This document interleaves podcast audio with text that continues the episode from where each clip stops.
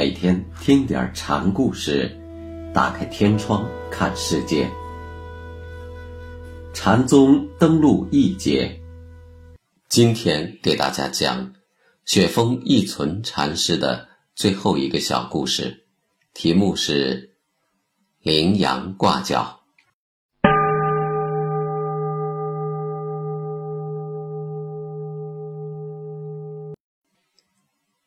在一次上堂时，雪峰禅师对众人说：“我若指东道西跟你们说佛道法，你们就会循言逐句，忘掉自家本分事。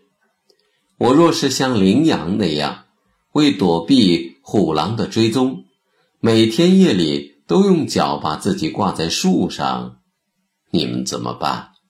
一句羚羊挂角的比喻。说尽了禅师们的无可奈何。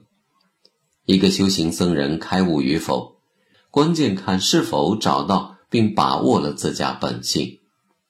任何他人的开示不过是药引，是引火的线索。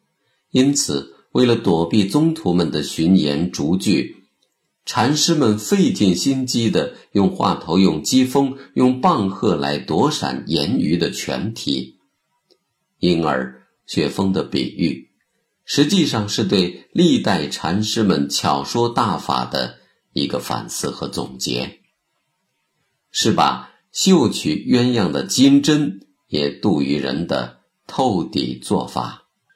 后梁开平二年三月，雪峰逝疾，闵王命人医治。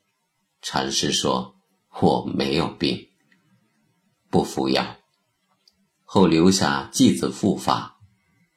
五月二日早晨出发游蓝田，晚上回来，命人为自己沐浴，中夜悄然而灭。